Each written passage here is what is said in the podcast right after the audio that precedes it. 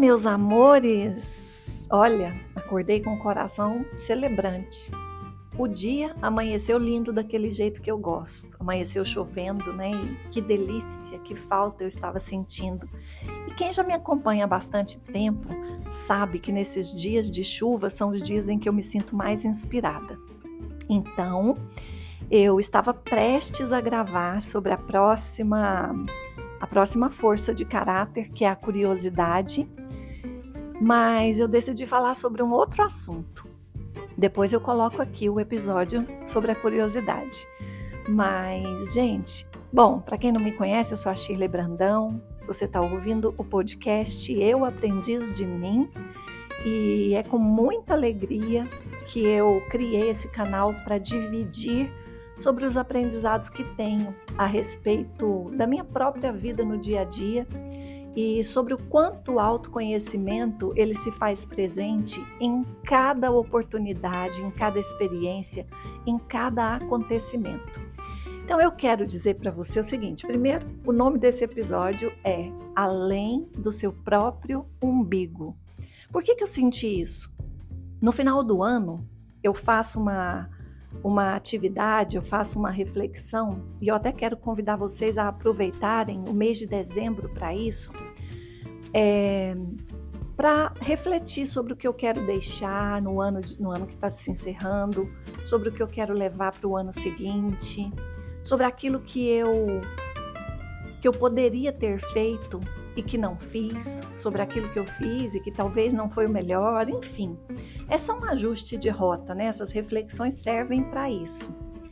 E ontem, antes mesmo, geralmente começo dia 1 de dezembro, tiro um tempo, medito e me concentro a respeito dessas reflexões. Mas ontem eu fiz uma. Essa semana eu comecei a refletir sobre uma questão. Eu tenho atendido muitas pessoas e tem um grupo de médicos que eu estou atendendo individualmente e para cada um deles eu pergunto sobre como está a vida deles em relação a cada área específica, considerando as áreas mais importantes. Né? E, na verdade, eu faço isso com todos os meus clientes. Mas o fato de estar atendendo muitas pessoas nesses dias e de fazer essa pergunta para todos eu também perguntei para mim mesma. E na, no quesito é, doação, é, filantropia, caridade, ações sociais, eu percebi que a minha nota em 2023 não foi muito boa. Por mais que eu seja uma pessoa aberta e, e que eu procure ajudar não só quem pode me pagar, mas quem, quem eu realmente sei que eu posso contribuir de alguma maneira, né, desde que esteja ao meu alcance, Ainda assim, eu tenho o hábito de fazer muitas muitas coisas sociais, porque não é todo mundo que pode pagar pelo que você tem a oferecer. E eu acredito que a melhor maneira de contribuir com o mundo é doar um pouco dos nossos talentos, do nosso dom, daquilo que a gente faz de melhor. E aí, refletindo, percebi que a minha nota nessa área estava baixa. Gente, deixa eu dar só uma pausa aqui, porque tem uma mocinha que acordou na minha casa, o meu solzinho que nasce do lado de dentro, e eu preciso dar um beijinho nela para depois continuar. Sua mamãe foi para academia. Fala oi, pessoal. Oi. Fala, eu sou a Lisa. Sou a Lisa. Acordei agora. A, a vovó põe manha. Mas tudo bem, a gente já combinou que isso não irá estragá-la, né, Lisa? a carinha dela. Então, continuando, meus amores, o que, que eu fiz? Falei, gente, o ano que vem tem que ser diferente. O ano que vem eu preciso considerar a importância de doar mais do meu trabalho para quem não pode me pagar.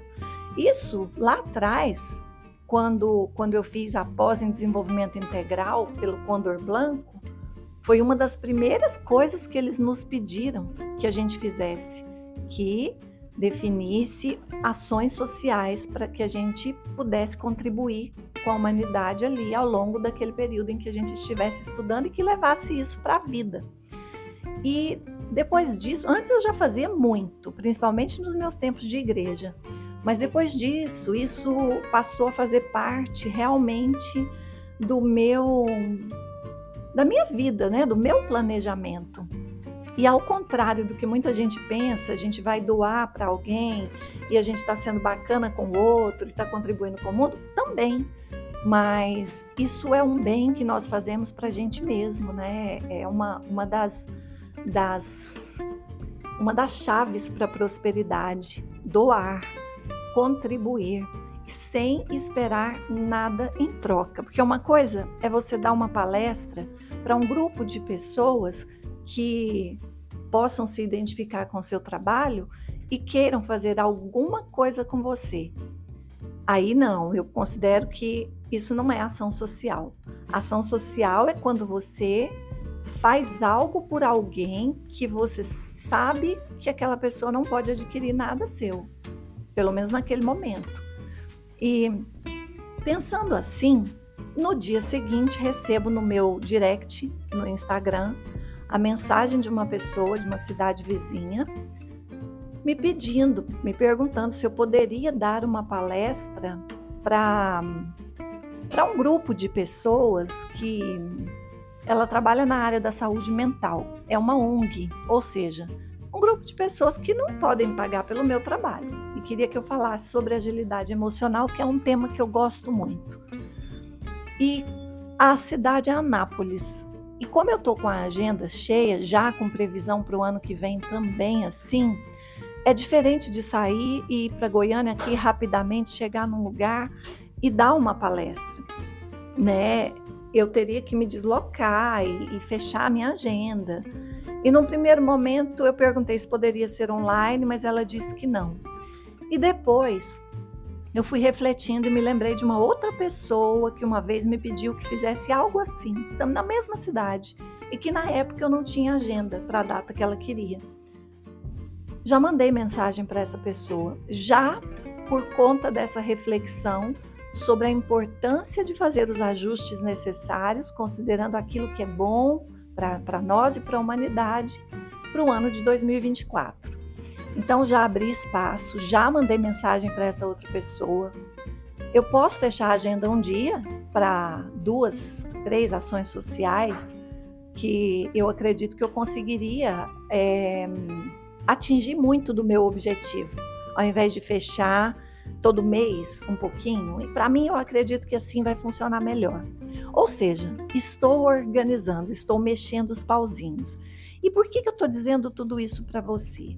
É justamente porque se nós viemos aqui, estamos aqui num planeta, vamos ampliar nossa visão. Faz de conta que você agora pode sair do seu corpo e subir, se elevar e enxergar o planeta lá de cima. Você vai ver o planeta Terra como uma pequena bolinha, né? Entre tantos outros planetas e, e estrelas e enfim. Não é possível que nós seríamos colocados numa bolinha desse tamaninho, 8 bilhões de pessoas já, se não fosse para contribuir com a vida de alguém, se fosse apenas para a gente viver a nossa própria vida. E tem uma coisa que é arriscado, se a gente não tomar cuidado, a gente comete um erro aqui por conta da questão de fazermos por nós primeiro, de amar a nós mesmos primeiro, Muita gente, às vezes, se perde nesse lugar e esquece de olhar para fora. Então, entra num movimento tão forte de cuidar de si, de cuidar das emoções, de cuidar da sua própria vida, que se fecha nesse lugar. E a gente precisa sim começar por nós, nós devemos, porque se eu não me abasteço, eu vou, eu vou entregar o quê? Eu preciso transbordar para que eu possa entregar. Se eu não transbordo, eu não vou conseguir contribuir muito, eu vou me esgotar. Mas eu preciso também saber o momento de permitir que aconteça esse transbordamento. Então, meus amores, é, essa é a mensagem que eu quero deixar para vocês. Que vocês reflitam sobre o dom de cada um e sobre como cada um está contribuindo com o mundo ao, seu, ao nosso redor. Porque não viemos aqui apenas para girar em torno do nosso umbigo. A gente veio para muito mais. Claro que quando cuidamos de nós, é, essa saúde interna, né, mental, emocional, espiritual, ela impacta positivamente no meio sem que a gente precise se esforçar.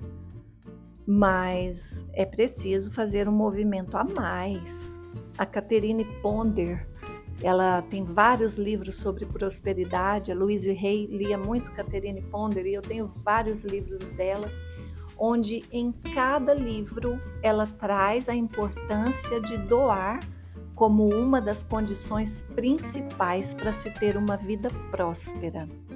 Então, se hoje você tem abundância de dinheiro, doe dinheiro, mas procure você mesma entregar esse dinheiro para alguém. Se você vai comprar cestas natalinas, tente entrar no movimento de ir até onde essas pessoas irão receber. Isso a ciência já provou. A ciência fez um, a neurociência, né, trouxe esse estudo há algum tempo, é, onde eles pegaram um grupo de pessoas, deram para esse grupo de pessoas um dinheiro, um bom dinheiro, para que essas pessoas pudessem fazer caridade. Metade do grupo era simplesmente pegar o dinheiro e doar para uma outra instituição que iria ali fazer o trabalho. A outra metade do grupo era para pegar esse dinheiro e fazer com as próprias mãos essa doação, mesmo que fosse através de uma outra instituição, mas participar do movimento de levar alimento, levar roupa, levar o que quer que seja. E eles constataram que o cérebro das pessoas que fizeram esses gestos com, com as próprias mãos, que participaram, é, tiveram neurotransmissores estimulados muito acima daqueles que só doaram o dinheiro. Então, se você tem abundância de dinheiro, doe dinheiro, mas procure também se envolver um pouco mais na causa. Se você tem abundância na sua forma de se comunicar e se expressar, se você tem um bom conhecimento na área em que você trabalha, procure instituições, ONGs, que você possa também contribuir através dessa entrega, né? Você pode dar uma palestra, promover um talk show, uma roda de bate-papo, promover atendimentos individuais com aquilo que você sabe fazer. Eu, no meu tempo de igreja, logo que me formei coach, eu atendia casais recém-casados para que eles pudessem potencializar seus relacionamentos desde o início.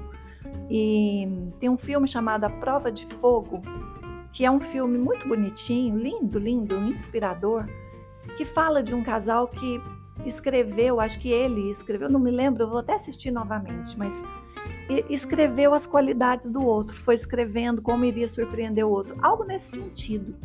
Eu promovia isso antes de ver esse filme entre esses casais.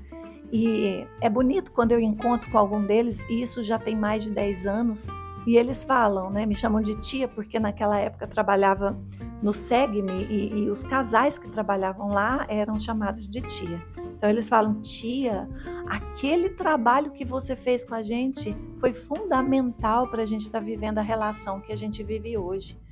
Eu falo, olha que interessante, era uma doação, era o tempo que eu tinha livre. Então, o nosso tempo livre, é, ele tem dentro dele, precisa ter o tempo de descanso, o tempo de, sabe, de prazer com você mesmo. Mas ele precisa também ter um espaço para que você possa fazer algo por alguém. Ele precisa não só é, a gente precisa analisar a nossa gestão de tempo considerando o trabalho, considerando a família, considerando o nosso descanso, considerando o lazer, o nosso tempo de conexão espiritual, considerando a nossa saúde física, emocional, considerando as nossas relações com os amigos, considerando o relacionamento com a família, considerando o relacionamento amoroso, considerando ações sociais. Aí sim, quando nós buscamos harmonia entre essas áreas, nosso senso de propósito ele é latente, ele se torna ainda mais latente, porque normalmente a gente doa aquilo que transborda em nós. Isso tem muito a ver com propósito, muito, muito mesmo. Então é isso. Eu não vou prolongar demais, porque vocês viram, né? Minha querida netinha acordou e ela construiu ali um ônibus com uma caixa de papelão. Ah, isso é um avião? Desculpa. É porque tá no solo, então eu confundi. Ainda não vi voando. Ah, é, sabe aqueles brinquedos que a criança recorta a caixa gigante? Ela fez um avião. E vocês não têm ideia do tanto que ficou lindo. Lisa é uma artista, né, Lisa? É, né, tá mostrando os detalhes ali, só que acorda falando tão baixinho que quase mia, né, meu bem? Meus amores, semana que vem, de 1 a 3 de dezembro, tem o Retiro Rio Your Life. Eu tenho duas vagas. Na verdade, eu tinha preenchido as vagas e duas pessoas precisaram mudar para o próximo, para o do ano que, que vem. Então, eu tenho duas vagas. Se alguém sentir no coração o interesse em participar ou se conhecer alguém, pede para me procurar. E a semana que vem será uma semana mais intensa, porque já tem bastante atendimentos, mas eu vou procurar fazer ainda hoje, se eu conseguir, o episódio da série de, de, de podcasts, lá de episódios sobre as forças de caráter. Então é isso. Eu deixo aqui um beijo enorme e um desejo profundo de que você reflita da sua alma para começar a construir um ano diferente, fazendo os ajustes que são importantes para que você tenha ao longo de 2024 um ano onde a sensação de bem-estar possa permanecer por mais tempo na sua vida. Tá bom? Um grande beijo, até o próximo episódio.